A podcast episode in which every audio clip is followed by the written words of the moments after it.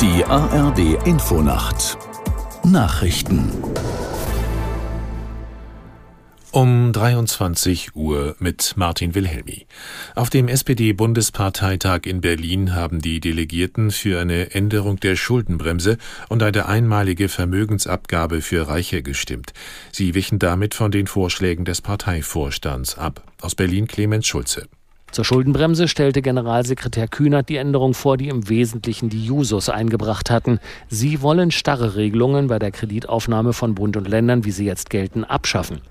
Diese Änderung zur Modernisierung der Schuldenbremse wurde dann einstimmig angenommen. Auch bei der einmaligen Vermögensabgabe gab es ein deutliches Votum der Delegierten.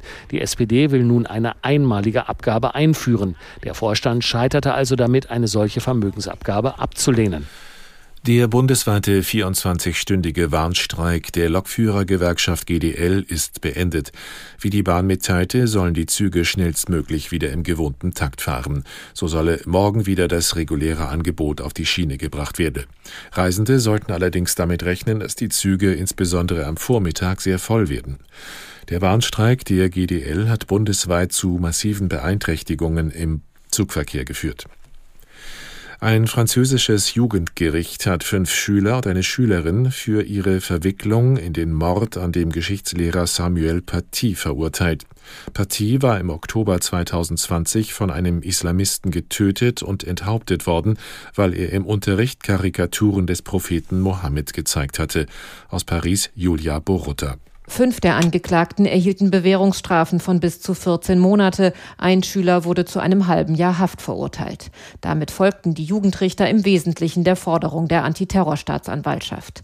Die schwerste Strafe wurde gegen einen Schüler verhängt, der dem Attentäter über mehrere Stunden hinweg für verschiedene Dienste zur Verfügung gestanden hatte.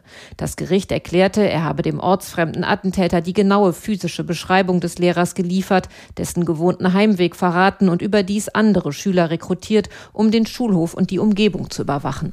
Noch eine Nachricht vom Sport. Im Freitagsspiel der Fußball-Bundesliga hat die TSG Hoffenheim gegen den VfL Bochum mit 3 zu 1 gewonnen. Hoffenheim bleibt damit in der Tabelle auf Platz 6, Bochum ist Zwölfter. Und in der zweiten Liga spielten Hannover gegen Karlsruhe 2 zu 2 und Wien Wiesbaden gegen Braunschweig 1 zu 3. Das waren die Nachrichten.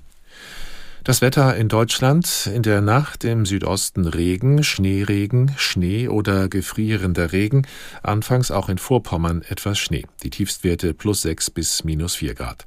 Morgen zunächst überwiegend trocken, von Westen her einsetzender, teils kräftiger Regen, in Hochlagen als Schnee.